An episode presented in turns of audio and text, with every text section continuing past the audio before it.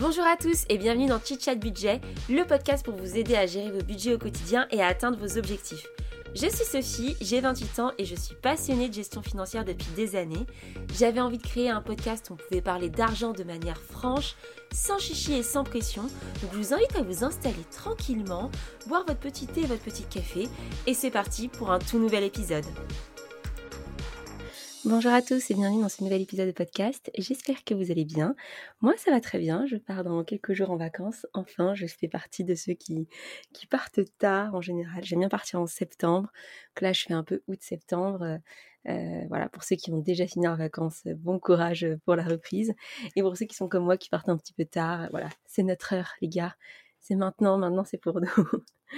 Avant de partir en vacances, mais moi je vais continuer les podcasts, je pense, pendant les vacances, euh, je voulais vous faire un petit épisode un peu tour d'horizon de différents placements, certains que j'utilise, euh, enfin certains que, j'ai, certains que je n'ai pas, parce que j'ai souvent fait des épisodes très concentrés sur euh, euh, les CPI, l'assurance vie, le PEA, et je me dis que pour quelqu'un qui n'a pas eu l'occasion d'écouter tous les épisodes de podcast en tas ou c'est peut-être, bah revenir en arrière, revoir tous les épisodes, vous êtes peut-être à côté, et comme ça, bah, je vous fais un petit un petit tour d'horizon de ces différents placements, euh, mon avis dessus. Euh, voilà, ce n'est que mon avis, hein, je ne suis pas conseillère en investissement financier. Si vous voulez avoir du conseil, allez voir quelqu'un qui est conseiller en investissement financier ou un conseiller en gestion de patrimoine.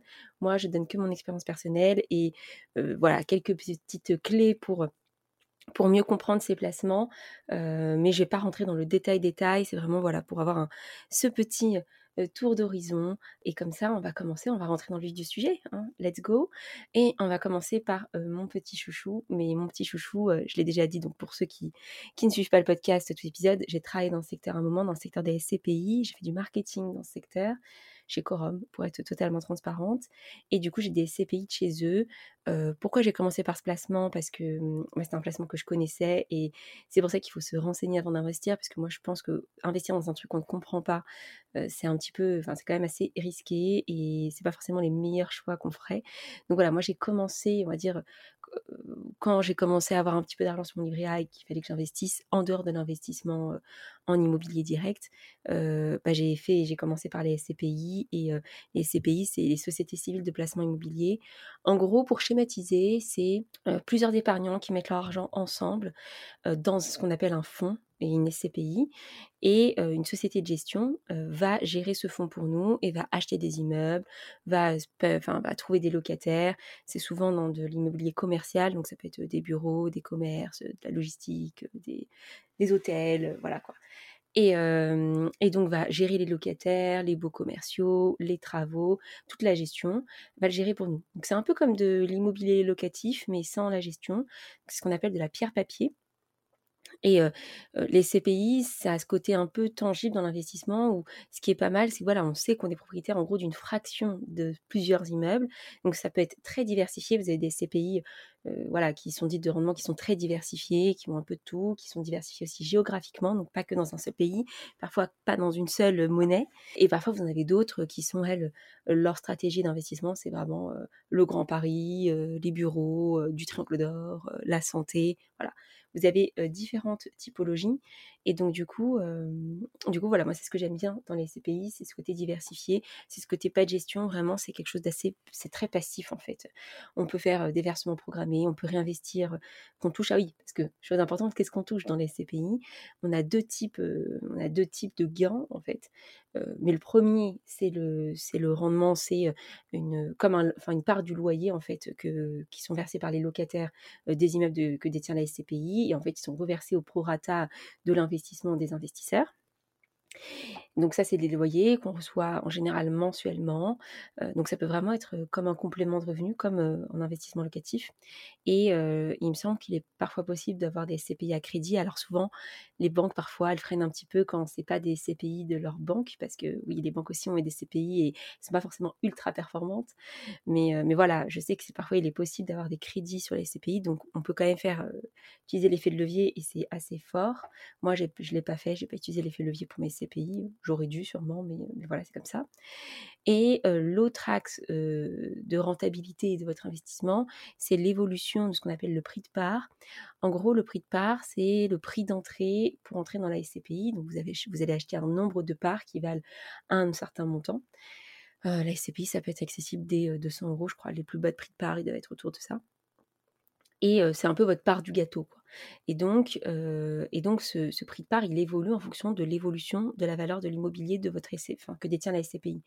Donc ça peut évaluer à la hausse ou à la baisse. Comment c'est déterminé En fait, tous les ans, il y a des experts qui évaluent le patrimoine, et en fait, en fonction de ça, ça donne une certaine valeur. Et les gérants de la SCPI peuvent fixer le prix de part autour de cette valeur à 10%, au-dessus ou 10% en dessous.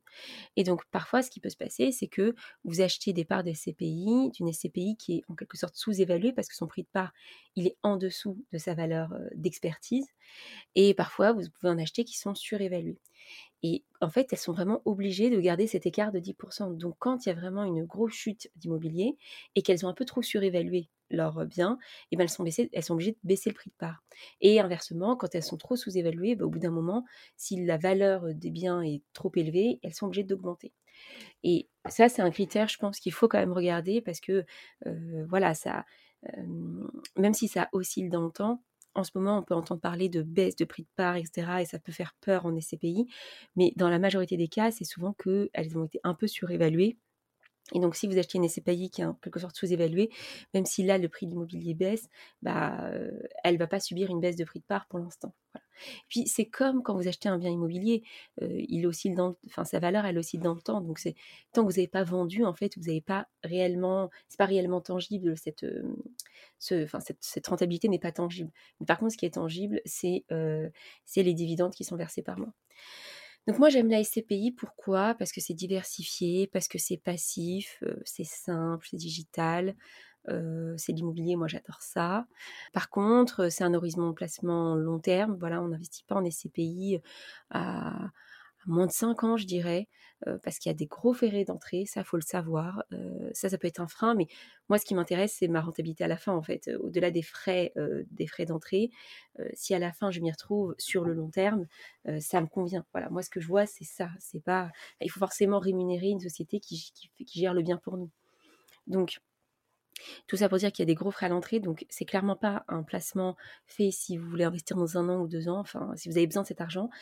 Et c'est pas réputé comme étant liquide. Alors pour ceux qui savent pas ce que c'est la liquidité, c'est en fait en combien de temps vous avez du cash. Voilà, combien de temps vous pouvez, vous utiliser cet argent quoi. Et donc par exemple le livret A, si vous avez besoin de l'argent de votre livret A, vous faites un virement, c'est immédiat. La liquidité, elle est immédiate. Euh, en action, vous voulez vous vendre vos actions, bah, vous pouvez récupérer votre cash tout de suite, pratiquement. La SCPI, euh, les délais, euh, actuellement c'est à peu près deux semaines, mais en fait c'est en fonction de l'offre et de la demande. S'il y a des entrants, bah, les sortants en fait se rachètent leur part. C'est géré par la société de gestion, mais en gros ça fonctionne comme ça. Et après, il y a des cas de crise. En gros, si vraiment pendant longtemps, on n'arrive pas à rembourser les gens parce que il y a peu d'entrants, mais on est obligé de vendre des immeubles. Et donc, du coup, voilà, il y a des scénarios qui sont très bien réglés, qui sont régis par l'AMF, où au bout de tant de mois, la société de gestion est obligée de vendre un immeuble pour donner de la liquidité. Donc, voilà, demain, moi, j'ai besoin de mes parts de VCPI, de l'argent qui est dessus. Bon, dans le contexte actuel, en deux semaines, je les ai. Peut-être que bientôt, ce sera dans un mois. Bah, il faut que faudra que j'attende, quoi. Donc, la liquidité, elle est limitée quand même. Il y a quand même un risque de perte en capital, parce que bah, l'immobilier, ça peut baisser de valeur. Donc, voilà, c'est le risque, c'est le risque à prendre. Mais c'est pareil quand vous faites de l'investissement en direct. La SCPI, j'aime bien. C'est mon premier investissement. J'ai à peu près 7% de mon patrimoine qui est dedans. Et, voilà, pour toutes les raisons, les bonnes et les mauvaises raisons. Mais ça comporte des risques. Donc à faire attention. Maintenant, je vais vous parler du PEA. Alors, le PEA, ce n'est pas un placement en tant que tel. Le PEA, c'est le plan épargne en action. C'est euh, une enveloppe qui vous permet à l'intérieur d'acheter euh, euh, d'acheter des actions, d'acheter des obligations, d'acheter des ETF, ce genre de choses. Alors, en gros, moi, j'étais très exposée à l'immobilier et j'avais envie bah, de tester un petit peu la bourse. Et le PEA, c'est une enveloppe qui est assez intéressante parce qu'au bout de 5 ans, on bénéficie d'un avantage fiscal où on paye moins d'impôts sur nos bénéfices. Et la date qui compte, c'est la date d'ouverture et pas forcément la date de dépôt des fonds. et d'investissement. Donc ça, c'est assez important. on dit qu'il faut prendre date. En gros, il faut ouvrir son PEA, même si vous n'êtes pas prêt à investir beaucoup. Comme ça, le délai commence à courir. Et, voilà, je voulais tester un petit peu la bourse. de ce que j'avais compris, c'est que sur le long terme, la bourse, elle avait un rendement plutôt, plutôt bon et plutôt assez équilibré. Mais forcément, il y a des moments, il y a des crises, il y a des moments, la bourse est haute. Actuellement, quand je, je tourne cet épisode, la bourse est assez haute. Donc moi, mon, PEA se porte assez bien. Mais, euh, mais voilà, j'ai pas mis une énorme partie de mon patrimoine dessus. J'ai 4% de mon patrimoine dessus. Je le vois un peu comme une poche de liquidité au cas où j'ai vraiment besoin d'argent. Et la stratégie que j'avais au départ, c'est ce qu'on appelle le DCA, le Dollar Cost Averaging. En gros, je mettais tous les mois 100, 200 euros et j'investissais à peu près dans les mêmes choses. Ou un mois, j'achetais un ETF SP500, l'autre mois j'achetais une action l'air liquide, enfin voilà quoi, je, je, tournais un petit peu, mais ça me permettait de lisser la performance. En gros, l'idée c'est que tu achètes quand c'est bas et quand c'est haut, et comme en moyenne la bourse elle fait 8% par an depuis des années, et ben du coup tu as toujours ce 8% quoi. Parce que c'est vrai que le côté un peu je trade, je, je fais ce qu'on appelle du stock picking, donc j'achète des actions, je revends, etc. En fait c'est très chronophage, et même les plus grands traders et les plus grands fonds battent pas le marché, donc il n'y a pas vraiment d'intérêt à faire ça. Le DCA, ça a été prouvé que c'est ce qui, euh, c'est ce qui apporte la meilleure performance. Après, euh, je l'ai beaucoup fait au début. Je me suis un peu éloignée de mon PEA à un moment parce que pour plein de raisons, j'avais besoin de cash, j'avais envie de tester d'autres choses. Et puis, en fait, il y a toujours, euh, c'est horrible, hein, on le sait, mais il y a toujours des biais cognitifs. En fait, quand on voit que que c'est très bas, on a envie d'acheter, mais en même temps on a peur. Et puis quand c'est très haut, on se dit, mais en fait ça continue d'augmenter, donc on a envie d'acheter, mais en fait c'est là, c'est pas là qu'il faut acheter. Enfin, en fait, on est un peu guidé par nos émotions et la bourse, ça bouge tout le temps, tout le temps, tout le temps. Donc voilà, moi je me suis dit, stop Sophie, tu, investis tout l'argent que tu as dessus, parce que quand on met de l'argent dessus, on peut pas le récupérer, il faut l'investir, ou sinon il reste, il reste, enfin, il y a de l'argent qui reste, qui reste dessus, sauf si on décide de fermer son PEA. Donc j'ai investi, je laisse tourner et globalement j'ai principalement investi dans des ETF. Les ETF c'est euh, des trackers d'indices, en gros ça réplique euh, la performance moyenne d'un marché. Donc moi j'ai un ETF sur le CAC 40, mais j'ai aussi un ETF Monde, un ETF SP500. Donc il y a des choses qui se répètent parfois dans certains ETF. Je suis pas obligé d'en avoir 50, mais, euh, mais c'est la stratégie que j'ai adoptée. Et puis j'ai acheté quelques actions euh, un peu pour tester. J'ai acheté des actions Air Liquide. J'avais acheté EDF à l'époque quand ça avait bien baissé. Et là, ça a été racheté par l'État. J'ai fait une belle plus-value. Donc comme tout, hein, j'ai pas beaucoup acheté, donc j'ai pas fait une plus-value incroyable, mais j'ai quand même fait plus 42% en performance. Donc c'est un petit peu dommage que j'ai pas mis beaucoup. mais comme ça, j'ai investi comme je pouvais à l'époque. Et donc voilà, mon PEA, j'en suis plutôt satisfaite. Je pense qu'il ne faut pas le regarder tous les jours, sinon on devient fou. Euh, je laisse le truc tourner, ça fait déjà un an, deux ans maintenant, donc euh, le temps passe vite. Euh, et, c'est vrai que je me dis, bah voilà, ça, c'est en positif aujourd'hui. Si demain j'en ai besoin, bah j'en ai besoin. Et même si je dois payer une fiscalité dessus, je paye une fiscalité sur mes bénéfices. Donc peut-être que ça m'aura pas tant rapporté que ça, mais je pense que sur le long, sur le temps que j'ai passé dessus, ça m'aura rapporté plus que mon livret A même si aujourd'hui le livret est à 3%. Le troisième placement dont je voulais parler, c'est le PER. Alors le PER, c'est le plan épargne euh, retraite. Euh, en gros, euh, c'est un peu comme le... C'est aussi une enveloppe fiscale, c'est pas vraiment un placement, parce que dans le PER, dedans, vous allez mettre des supports comme les CPI, comme des actions, comme des obligations, des ETF. En fait, vous pouvez mettre la même chose que dans d'autres placements, mais c'est une espèce d'enveloppe fiscale qui, en gros, comment ça fonctionne? Ce que vous mettez dedans, et déduit de votre revenu fiscal de référence. En gros, comme si par exemple vous gagnez 40 000 euros, et eh ben euh, en fait, et que vous mettez 4 000 euros dans votre PER, finalement vous allez être imposé que sur 36 000. Et ça peut être vachement intéressant, je trouve, à partir du moment où on a une tranche marginale d'imposition à 30%. Alors, les petits bruits que vous entendez, c'est bébé budget qui, qui, gazouille à côté de moi. Euh, désolée si ça gêne un petit peu le podcast, mais euh, on peut tourner un podcast et être maman, donc, donc voilà. Elle fait un tout petit peu de bruit. Bref, je reviens au PER. Du coup, oui, ça devient assez intéressant quand on a une tranche marginale d'imposition à 30%, parce que je trouve que, en fait, on peut vite repasser à 11%. Je m'explique. Alors pour ceux qui, pour qui c'est pas très clair les tranches marginales d'imposition, en gros, les impôts, comment ça fonctionne en France? Vous avez des impôts par tranche. Donc de 0 euros à, euh, je sais plus, 11 000 euros à peu près, vous payez 0 euros d'impôt. De 11 000 euros à 24 euh, 000, vous payez 11% d'impôt sur ces revenus-là. Ça représente à peu près 1800 euros si vous atteignez les, les 24 000. Et tout ce qui est au-dessus, vous payez 30%. Et puis après, je crois qu'il faut dépasser 75 000 pour aller au-dessus. On commence à être sur des salaires assez élevés. quoi. Et donc, en fait, quand par exemple vous êtes jeune cadre dynamique, que vous êtes, que votre tranche marginale d'imposition, c'est-à-dire les revenus qui sont au-dessus de la tranche à 11%, bah, sont, sont imposés à 30%, bah, là, ça peut être vachement intéressant parce que dans votre vie, vous allez avoir des changements. Le fait d'être en couple, le fait d'avoir un enfant, voilà, moi, typiquement, bah, j'étais imposée à 30% en tranche marginale et pour 4000 euros, enfin, c'était sur 4000 euros de mes revenus, je crois, qui était à 30%. Et je me suis dit, bah, j'ai plutôt mettre 4000 euros dans mon PER. Et comme ça, bah, en fait, j'ai eu une récupération d'impôts d'à peu près, là, je l'ai mis sur Instagram parce qu'après, il y a eu aussi des, frais de ménage et tout. En tout, j'ai eu 1500 euros de récupération, dont 1300 qui devaient être liés à mon PER, vous voyez. Et parce que, en fait, ces revenus, bah, forcément, l'État m'avait pris de l'impôt dessus et finalement, bah, j'ai déclaré moins de revenus vu que j'en ai une partie qui est dans ce plan épargne retraite. Donc là, voilà, moi j'étais à 30%, mais maintenant avec la naissance de bébé budget, bah, en fait, elle me rajoute une demi-part fiscale en plus, et finalement, mes prochains revenus, ils seront max peut-être imposés à 11%. Et donc, l'idée, en fait, avec le plan épargne retraite, c'est de, euh, de sortir l'argent au moment où euh, vous allez être dans une tranche inférieure. Parce que, en gros, ça n'a pas trop d'intérêt si vous restez à la même tranche, parce que, ok, vous bénéficiez d'un avantage fiscal à l'entrée, mais à la sortie, vous devez payer, en fait, l'avantage fiscal. Donc, la réduction d'impôt que vous avez eu à l'entrée, vous la payez à la sortie.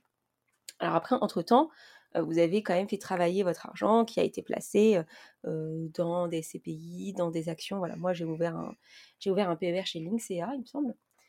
Et pour tout vous dire, mais ce n'est pas un conseil, hein, c'est juste je vous dis où je l'ai, où je l'ai fait. Et je ne l'ai pas dit, mais pour mon PEH, c'était chez Boursorama. Et du coup, en fait, il y a plusieurs moyens de sortir, de, casser son PER, soit avec un départ à la retraite. Et donc l'idée, c'est de se dire qu'à la retraite, normalement, vous serez pas, vous aurez plus des moins hauts revenus, donc vous aurez moins de fiscalité ou à l'achat d'une résidence principale. Et donc, ça peut être pas mal dans la vie active quand, euh, bah voilà, typiquement, moi, je l'ai fait quand j'avais pas d'enfant. Maintenant, euh, j'ai un enfant, du coup, ma tranche a baissé. Donc, demain, si je décide de casser mon PER, bah, en fait, euh, je vais être fiscalisée à 11% dessus, alors qu'à l'entrée, j'ai gagné 30%. Donc, en gros, là, j'ai gagné 1200, mais je vais devoir repayer, je vais devoir payer 440 d'impôts. Donc, vous voyez, j'ai déjà gagné l'écart, en fait. Et pendant ce temps-là, mon argent, il a fructifié sur des supports que j'ai choisis. Donc voilà, pour moi, c'est un placement intéressant. Il n'est pas du tout liquide, contrairement à des actions, à un PEA que voilà, je pense, je ne sais même pas si ça prend des, plusieurs semaines, mais je pense en, immédiatement vous pouvez récupérer votre argent. Le PER, c'est pas le cas, il est bloqué. Donc, avoir à pas mettre tous ses œufs dans le même panier. Et puis, euh, moi, c'était surtout pour tester et j'en étais plus satisfaite, je suis plutôt satisfaite. Mais ça fait même pas un an que je l'ai, donc euh, je crois qu'entre les frais de souscription, etc., je suis à peine à l'équilibre, voire pas encore. Donc euh, je pense que d'ici la fin de l'année, c'est bon, j'aurai récupéré tous mes frais de souscription. Mais, mais voilà quoi, je... c'est intéressant dans certains cas. J'ai fait un épisode là-dessus si ça vous intéresse. Et, et, surtout, on choisit les supports dans lesquels on investit. Donc moi, j'ai réinvesti dans des SCPI, j'ai investi dans, un ETF que j'ai déjà via mon PEA. Donc en fait, je ne me suis pas tant diversifiée que ça. Euh, pour tout vous dire, j'ai choisi des CPI différentes de, de Quorum pour tester autre chose. Mais voilà, bel, avantage, euh, bel avantage fiscal. Il y a un maximum, évidemment. Vous ne pouvez pas mettre 50 000 euros sur votre PER et espérer que ça baisse de 50 000 euros votre revenu fiscal de référence. Ce serait trop beau. Euh, mais voilà, il y, a, il y a quelques règles à savoir. Je crois que c'est un pourcentage. Je ne sais plus si c'est 10% de ses revenus maximum, un truc comme ça. Mais, euh, mais voilà, intéressant si vous dépassez la tranche marginale de composition de 30% et que vous pensez avoir des projets de vie, soit bah, vous préparez votre retraite, soit si c'est l'achat d'une résidence principale dans quelques années, pourquoi pas, ça peut être un moyen de placer votre argent euh, et de bénéficier euh, d'une réduction d'impôt immédiate. Sachant que moi, cet argent, j'ai décidé de le réinvestir ailleurs. Donc en fait, au final, c'est je gagne, enfin, je gagne doublement. À la fois, j'ai mis de l'argent de côté dans mon PER, et en fait, la déduction fiscale que j'ai reçue, enfin le, enfin, le retour que j'ai récupéré de les impôts, bah, je vais, je vais l'investir. Euh, un autre placement dont je voulais euh, vous parler, c'est le crowdlending. Euh, le crowdlending immobilier, j'ai pas parlé du, j'ai pas parlé du, du crowdfunding au niveau des entreprises parce que j'en ai pas fait et que c'est quand même assez risqué le private equity. Mais au niveau de l'immobilier, j'en ai fait cette année. Moi, je suis passée par une plateforme qui s'appelle WeSeed. pourquoi? Parce que le ticket d'entrée était de 100 euros. Et comme ça, ça me permettait de tester et d'investir sur plusieurs projets différents. Comment ça fonctionne? En gros, vous avez un promoteur qui veut faire construire un immeuble.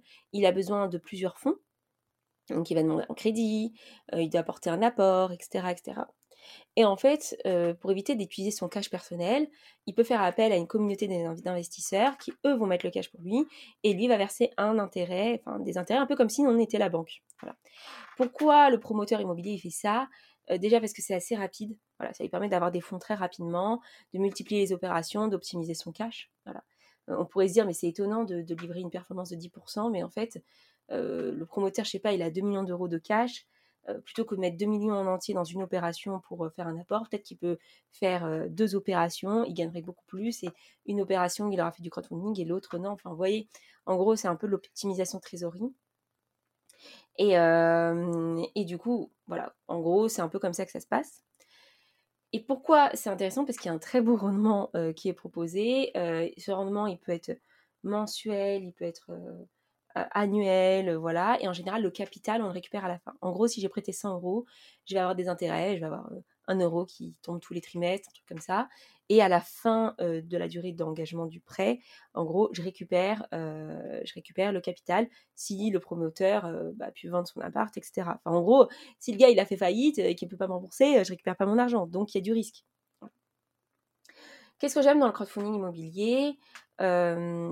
Je comprends un peu le système. À chaque fois, on a une présentation des promoteurs, de leurs projets. Donc, c'est un peu nous qui choisissons. Et moi, j'aime bien le côté diversifié où je mets 100 euros par-ci, 100 euros par-là. Voilà, je ne mets pas tous mes œufs dans le même panier. La durée d'investissement, elle est assez courte. En gros, euh, vous vous engagez pour un an, deux ans max. Donc, euh, c'est pas mal quand vous avez un peu de trésorerie et que vous n'allez pas l'utiliser tout de suite. Moi, je trouve ça intéressant parce que ça fait un beau rendement. Après, c'est de l'argent bloqué et un risque de perte en capital. Donc, ça, faut en être bien conscient. Mettez pas tout votre apport de votre appart là-dessus. Enfin, voilà, clairement, c'est très risqué. Il faut, y aller mollo. Mais voilà, ce que j'aime bien, contrairement aux SCPI qui sont en horizon de placement 8 ans, 8 ans 10 ans, le crowdfunding immobilier, bah, dans un an déjà, je vais commencer à avoir mes remboursements et ça fera plaisir vu que je dois payer mon mariage, donc ça me fera un petit peu de cash qui tombe un peu que j'avais oublié. Euh, mais ce cash est bloqué. Par contre, voilà, euh, contrairement à la SCPI, aujourd'hui, euh, la SCPI, si j'ai envie de récupérer mon cash, je peux récupérer. Mais je vais peut-être perdre de l'argent parce que je n'aurai pas amorti mes frais, mes frais d'entrée. Le crowdfunding immobilier, je ne peux pas récupérer mon argent. Je ne peux pas demander à dire à remboursement un petit peu. Non, c'est pas possible. Donc voilà, ça, il faut en être bien conscient. et puis c'est assez risqué. Voilà, le marché immobilier, il vacille un peu. Donc est-ce que je vais avoir tous mes remboursements? Bah, On verra bien. Moi, j'ai essayé d'investir dans des dans des sociétés qui avaient déjà fait plusieurs opérations, qui avaient l'air assez fiables. Mais bon, on est à l'abri de rien, très clairement. Donc le crowdfunding immobilier, voilà, c'est un placement que j'ai bien apprécié. J'ai commencé à avoir des, intérêts remboursés euh, cette année, donc euh, ça je suis plutôt contente. Euh, j'ai 2000 euros dessus, enfin vraiment c'est pas grand chose. Mais je voulais tester, je vous ai fait un épisode là-dessus, donc n'hésitez pas à aller regarder. le prochain placement que je passe au crible, nanana, c'est l'assurance vie. Allez. L'assurance vie, euh, alors je l'ai déjà dit plusieurs fois, je suis pas une très très grande fan d'assurance vie. Pourquoi? Parce que, alors déjà, l'assurance vie, ça devrait pas s'appeler assurance vie, ça devrait s'appeler, euh, c'est une enveloppe fiscale. Encore une fois, c'est un peu comme le PER, c'est un peu comme le PEA, où dedans on met euh, un peu ce qu'on veut, des CPI, des ETF, des actions, des obligations. L'idée, en fait, c'est que ce contrat, on peut, on peut mettre un bénéficiaire au contrat qui peut être ses enfants, son mari, un pote. et en cas de décès, c'est cette personne qui va récupérer le capital qui est dessus. Et du coup, les gens pensent que c'est de l'argent qui est bloqué, qui, qui ne sert qu'au décès, etc. Pas du tout, en fait. Moi, je peux très bien mettre ma fille en bénéficiaire de l'assurance vie et en fait, dans, dans, quelques années, récupérer l'argent dessus pour un projet IMO. Voilà. Donc, donc en fait, c'est pas c'est pas juste lié à la vie, à la mort, voilà, c'est c'est en cas en cas de décès, c'est cette personne qui est désignée, ça sort de la succession, c'est peut-être un moyen de protéger son conjoint. Typiquement, vous n'êtes pas marié, vous voyez. le mariage, ça apporte quand même une certaine sécurité et une certaine part d'héritage au conjoint survivant. Bah si vous n'êtes pas marié, ouvrir une assurance vie mutuellement avec un, en bénéficiaire l'autre, ça peut être un moyen d'un peu protéger son conjoint par rapport à ses enfants en commun, qui eux hériteraient de tout et le conjoint n'aurait rien, quoi. Donc voilà, ou beaucoup de frais, ou vous, comprenez ce que je veux dire? Donc ça peut être assez intéressant en termes de, de, succession, etc. Mais pas que. Ça peut être aussi juste un placement dans plusieurs supports, etc. L'avantage de l'assurance vie, c'est qu'au bout de 7 ans, je crois 7-8 ans, il y a un avantage fiscal où en fait sur les bénéfices, vous ne payez pas l'entièreté de l'impôt. Donc c'est en ça que c'est une enveloppe fiscale qui peut être intéressante. Et donc au début, voilà, moi j'étais pas très fan parce que je trouvais que les rendements n'étaient pas incroyables, mais ça c'était dans un contexte taux bas. Là, avec les taux qui remontent, ça peut peut-être être intéressant. Et j'envisage notamment d'investir dans la SCPI de Corum qui s'appelle Corum Life parce qu'ils ont lancé un petit fonds euro, donc ils me sécurisent un petit peu. Le fonds euro dans une assurance vie, c'est un fonds qui en général est garanti en fait. Donc il y a normalement pas de risque de perte en capital sur ce que vous mettez dans le fonds euro. Parfois, il est juste garanti à 95%. Voilà, il faut regarder un petit peu dans le détail. Et, pourquoi chez Corum Parce que eux, ils ont des obligations que je connais en fait. Et l'obligataire, c'est en gros du prêt aux entreprises. Et, moi, je ne suis pas du tout exposée à ça, j'en ai pas du tout. Donc je me dis que ça pourrait être pas mal. Et avec l'arrivée de bébé budget, bah voilà, c'est l'occasion, c'est l'occasion d'ouvrir quelque chose, de mettre tous les mois quelque chose. Et, dans le futur d'espérer que ça pourra lui payer des études, un apport pour un achat immobilier, le permis, enfin voilà, ce genre de choses. Un peu plus boosté qu'un livret A qui certes aujourd'hui est à 3%, mais qui demain peut retomber à 1, à 0,5 et, et donc du coup, bah voilà, faut, faut penser un peu plus investissement. Et c'est vrai que écouté un podcast il n'y a pas longtemps, que c'est les investisseurs 4.0 ou un truc comme ça, et où il disait que souvent pour les enfants, on réfléchit à des placements sûrs parce qu'on se dit Ah, c'est pour notre enfant, je peux pas faire n'importe quoi. En fait, les enfants, ils ont un temps de placement d'horizon qui est tellement long, genre jusqu'à leurs 18 ans, qu'en fait, au contraire, c'est pour les placements des enfants qu'il faut prendre des risques élevés, mais long-termistes. Et, c'est là qu'il peut y avoir des vrais effets boule de neige, etc. Voilà, placer tout l'argent que je veux mettre de côté pour, pour bébé budget sur un livret A, euh, ça n'a pas vraiment d'intérêt, même si j'en ferai un petit peu et même si j'ouvrirai un livret A pour elle, quoi. Mais, voilà. Euh, du coup, je pense que je vais ouvrir une petite assurance vie avec comme bénéficiaire bébé, euh, bébé budget. Et voilà, en gros, j'étais pas très fan avant, mais je pense que je vais enfin me lancer et je vous dirai ce que j'en pense. L'assurance vie, l'avantage, c'est qu'on peut en ouvrir plusieurs, donc pour le coup, voilà, on peut tester quelque part et puis en ouvrir une autre, etc., etc. Chose que par exemple, on peut pas faire avec un PEA. Voilà, un PEA, on peut l'ouvrir que euh, une fois, euh, mais il me semble que tout le reste, que ce soit PER, assurance vie, bah, crowdfunding et CPI, ça, euh, vous avez l'embarras du choix, vous pouvez en ouvrir plusieurs, il n'y a pas de sujet. Et enfin, je voulais terminer par les livrets, parce que oui, c'est pas des placements à mes yeux, mais ils ont quand même un rendement et ça peut être intéressant. Alors, les livrets A est à 3%. On espérait qu'il augmente en août euh, parce que normalement il est calculé sur l'inflation et il aurait dû augmenter. Ça n'a pas été le cas, donc les gens ont un peu le seum. Mais euh, voilà, il est à 3%, c'est en dessous de l'inflation, donc c'est pas rentable en fait de mettre l'argent dessus. Mais c'est vraiment les livrets A utilisés comme une épargne de sécurité. Euh, mettre plutôt que laisser votre argent sur votre compte courant, mettez-le sur votre livret A, au moins ça rapporte un petit peu. Voilà. Et si vous en avez la possibilité, ouvrez un livret d'épargne populaire. Donc ça, c'est sur condition de ressources. Donc si vous venez de commencer dans la vie active et que vous avez que l'année que précédente vous gagnez 0 euros ou ce genre de choses par rapport à vos impôts, ouvrez un LEP par pitié. Aujourd'hui, il est un taux à 6%, 6% garanti. C'est En fait, vous n'avez aucun placement qui est à 6% garanti. Moi, je vous le dis, hein. même les CPI, ça vous rapporte pas autant. Donc, faut en profiter. Moi, malheureusement, je ne peux pas en profiter, mais euh, si j'avais pu, je le ferais. Et là, je tanne ma petite sœur pour qu'elle ouvre le sien. Euh, comme ça, elle peut en profiter le temps que ça dure. Mais, euh, mais vraiment, ça, c'est le bon plan, je pense, du moment. C'est s'ouvrir un livret d'épargne populaire. Vous pouvez trouver les plafonds sur Internet et contacter votre banque pour savoir si vous pouvez l'ouvrir chez eux. Mais ne tardez pas en fait, ne tardez pas de gagner de l'argent pour l'ouvrir parce que il faut profiter de ces 6%. Et il y a un plafond, je crois que c'est 7500 qui va être augmenté en automne, je crois. Mais, voilà, même si vous atteignez le plafond, c'est quand même un bête de rendement, donc, il faut, donc il faut y aller. Voilà pour ce petit tour d'horizon. On a quand même parlé de SCPI, PEA, PER, crowdfunding, assurance vie et livret. Je pense que c'est pas mal. On va s'arrêter là. surtout que moi j'ai bébé budget qui est en train de s'endormir dans mes bras, donc il faut que j'aille la, la poser. je voulais vous remercier parce que vous êtes ultra ultra à l'écoute en ce moment. Enfin, j'ai des, j'ai des stats incroyables. Enfin, j'ai les meilleurs stats que j'ai, que j'ai depuis le début du podcast. Ça fait super plaisir d'être revenu, de, de, refaire des podcasts régulièrement et de voir que vous suivez et que vous interagissez sur Instagram aussi.